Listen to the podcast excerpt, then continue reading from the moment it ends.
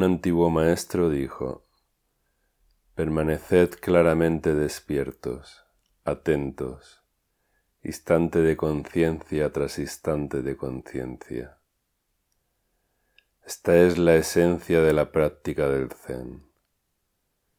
El poder tener la experiencia de un gran y definitivo despertar, no basta con permanecer atentos, despiertos, un instante o dos en la vida.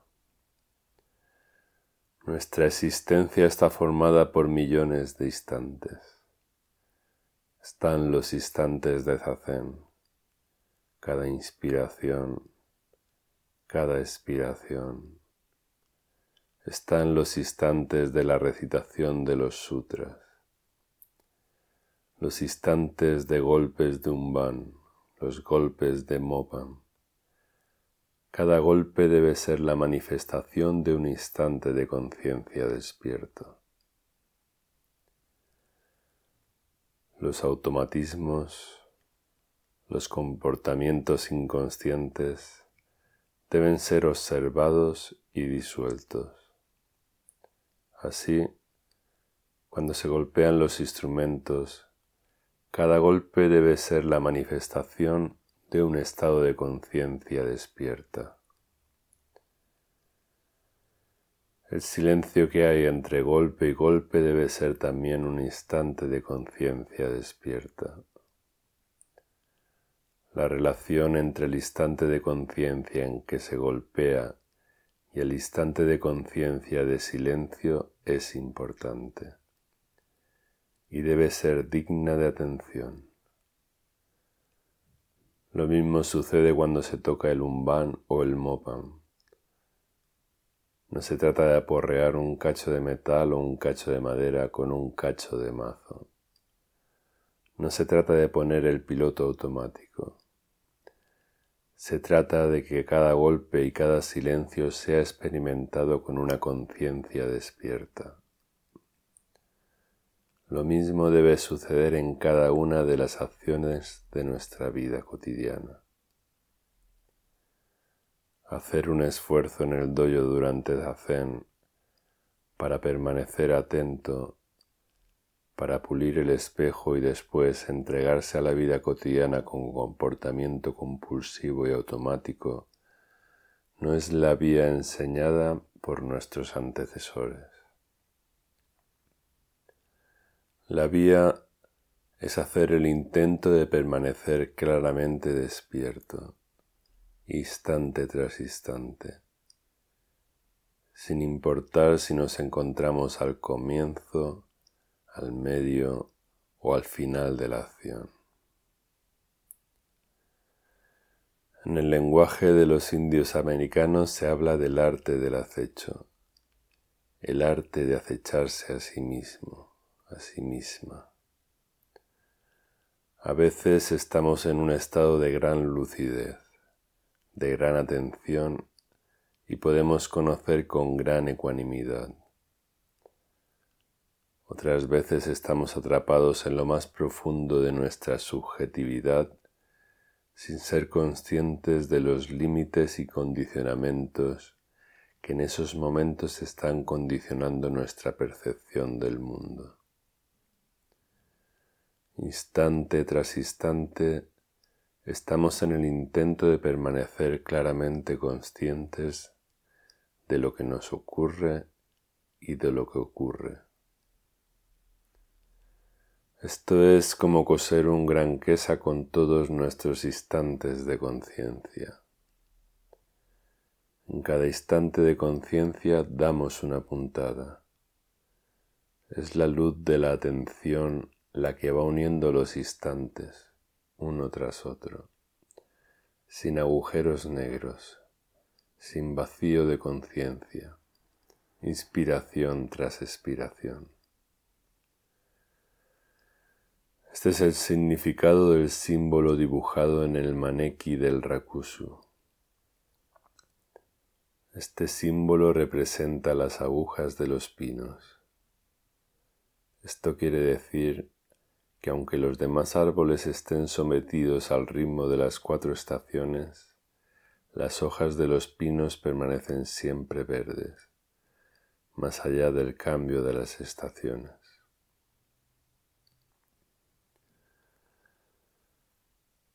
Desarrollar un nivel de atención más allá del cambio incesante de nuestras condiciones existenciales, de nuestros pensamientos, estado de ánimo, emociones, etc. Son estos instantes de conciencia unidos unos a otros los que van creando un magnífico espejo, un magnífico samadhi del espejo precioso. toda ocasión es una buena oportunidad para desarrollar samadhi y permanecer despiertos, incluso las más difíciles, las que podemos considerar las más desafortunadas. Debemos darnos cuenta, tomar conciencia, cuando surja la posible tendencia a desconectarse de la conciencia. Utilizamos el sueño como un medio de desconectarnos de la conciencia. Dado nuestro estado emocional y espiritual actual, necesitamos esa desconexión, ese sueño, pero con el tiempo iremos practicando ese desarrollo de la atención también durante el sueño. Vamos a aprender a vivir despiertos instante tras instante. Esto es, verse a sí misma en todas circunstancias, no huir, no ocultar, no esconderse de la propia conciencia, no jugar ahora sí, ahora no. La práctica fundamental en el Buda Dharma es permanecer despiertos instante tras instante. Esta es la vía de los bodhisattvas y de los laicos, estemos donde estemos. Por ello, no debemos dejar de practicar la vía nunca. No podemos pedir descanso o vacaciones en la práctica de la vía. Lo único que podemos hacer es practicar la vía en el hecho de tomar descanso o vacaciones. Esto es permanecer perfectamente despierto en la acción de tomar descanso o vacaciones. De esta manera, estemos donde estemos, nuestra conciencia permanece siempre verde como la rama de los pinos. Estemos donde estemos, Nuestros pies están siempre en la vía. Cuando se practica intensamente en un templo, cuando la luz de la conciencia alumbra continuamente, instante tras instante, uno puede tener la sensación de sentirse atrapado, de no tener ningún sitio donde esconderse, de no tener ningún sitio donde esconderse. Esto se vuelve intenso, emocionalmente intenso. Uno se ve continuamente confrontado con las propias emociones, con los propios contenidos mentales. Esos contenidos emocionales y mentales no pueden ser ya escondidos en la mazmorra de la inconsciencia. Entonces uno pide descanso, uno pide desconectar ¿Qué significa esto? El bodhisattva que ha adoptado los compromisos, que ha hecho los votos, que ha recibido los preceptos y que ha formulado la aspiración al despertar, no tiene vacaciones, no puede desconectar, no puede volver a la inconsciencia, al comportamiento compulsivo. Debe continuar puliendo, clarificando los estados de conciencia continuamente. Es bien cierto que el descanso es necesario. Las energías deben ser renovadas. Nuestra estructura corporal necesita tiempo para integrar las nuevas experiencias. Esa época de descanso no implica de ninguna manera la desconexión de la propia conciencia. La actitud justa consiste en permanecer despiertos instante tras instante, estemos donde estemos, sean cuales sean las circunstancias en las que nos encontremos.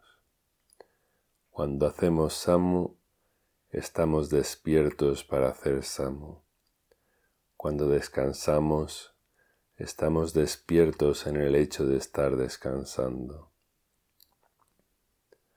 De esta manera vamos confeccionando el quesa de cien mil bandas de cien mil días durante cien años. El zen de los budas y patriarcas es despertarse y mantenerse despierto, permanecer siempre despierto. Esto es experimentar la iluminación. A partir de ahí, dedicar toda la vida al cultivo de la iluminación. ¿Cómo permanecer despiertos 24 horas al día? En los templos zen tradicionales, en la entrada, colgado del techo, hay un enorme pez de madera. Este pez está ahuecado en su tripa. Es utilizado como un instrumento sonoro. Se usa para llamar a los monjes a las comidas. Este pez es una carpa. Se dice que las carpas duermen siempre con los ojos abiertos. Las carpas siempre tienen los ojos abiertos. Este es el entrenamiento la base de la práctica de los monjes. Permanecer perfectamente despiertos, instante tras instante. Despierto quiere decir bien despierto, observando todo cuanto sucede. Esto es bien despierto, observarse a sí misma, observar cada cosa que nos sucede. Por eso, Debido a esta concentración sin mácula continuada día tras día, hora tras hora, el monje desarrolla una percepción tal que ve todo un universo en su cuenco, en su cuenco lleno de arroz, apio, cebolla, puerro, agua. Un antiguo discípulo preguntó a un antiguo maestro, ¿qué es el Buda? El maestro respondió, comer arroz, beber té. Debemos observarnos comiendo arroz y bebiendo té durante mucho tiempo, intensamente, hasta que veamos que ese comer arroz, ese beber té, es Buda. Usualmente pensamos que Buda es una estatua dorada o bien una pintura muy hermosa o bien un ser superior, un ser que solo existe en otro plano. Pero cuando otro discípulo preguntó ¿qué es Buda? El maestro respondió una valla, unas tejas rojas, un montón de grano. Este viejo saco de piel y huesos, este corazón que palpita esta mente ora clara, ora confusa, son Buda.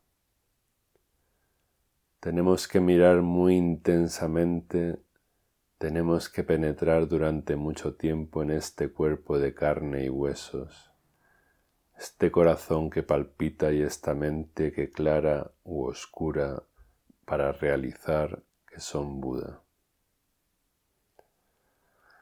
Para ello el camino es despertarse y permanecer siempre despiertos. Esto es, penetrar en lo que estamos experimentando aquí ahora tras aquí ahora. ¿Cuál es la naturaleza esencial de esto? A principio de la práctica de Zazen las montañas son montañas, Los ríos son ríos y los árboles son árboles. Al principio creemos firmemente en la realidad de todo esto. Pensamos que este mundo material, que este cuerpo, que estas emociones, que estos conceptos mentales que tenemos acerca de nosotras mismas y de tantas cosas, creemos que todo esto es real. Por ello nos aferramos tanto a tantas cosas. Por eso nos aferramos a los objetos, a las personas, a la propia imagen que tenemos de nosotras mismas, a nuestros pensamientos, opiniones, sentimientos, etc. Pero si continuamos practicando zazen perseverantemente, día tras día, si entramos en la guarida del tigre a menudo durante la sesin, si utilizamos el zafu y encallecemos nuestras nalgas de practicar zazen, de pronto, un día, las montañas no son montañas, los ríos no son ríos y los árboles no son árboles.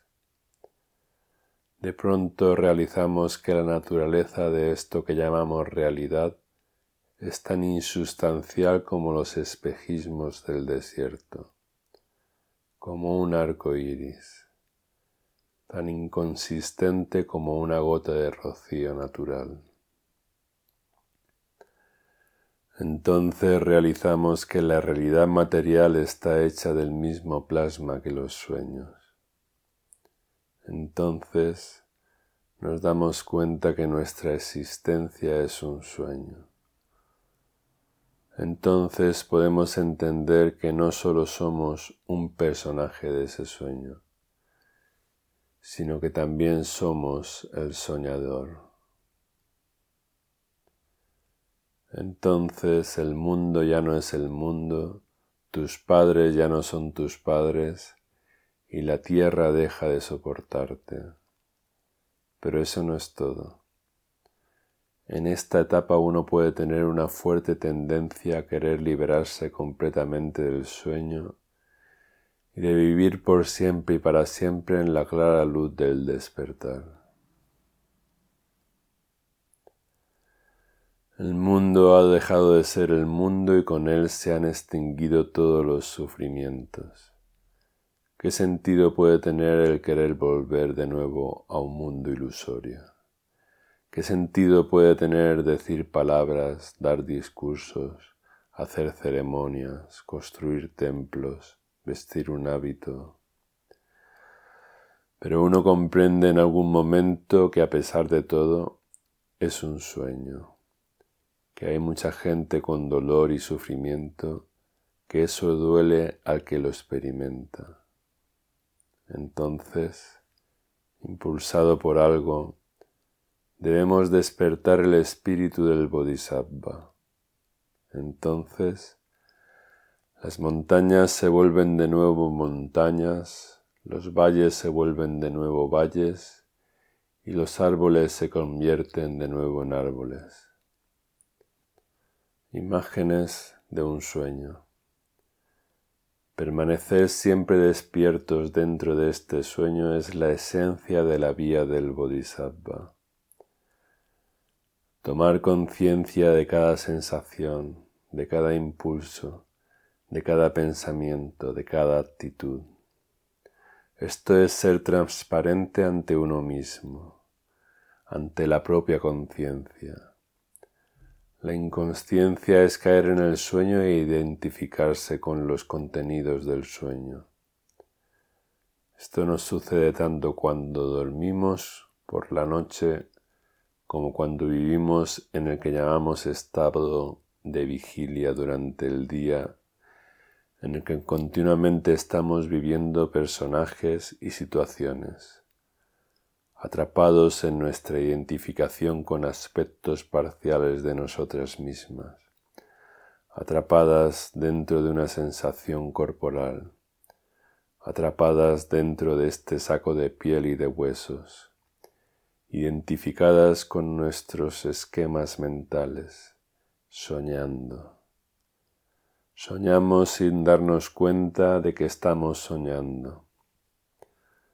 Soñamos y al soñar olvidamos que somos quienes estamos soñando, los creadores de este sueño. Despertarse es lo mismo que tomar conciencia de que somos la fuerza divina que alimenta y genera el sueño de la existencia.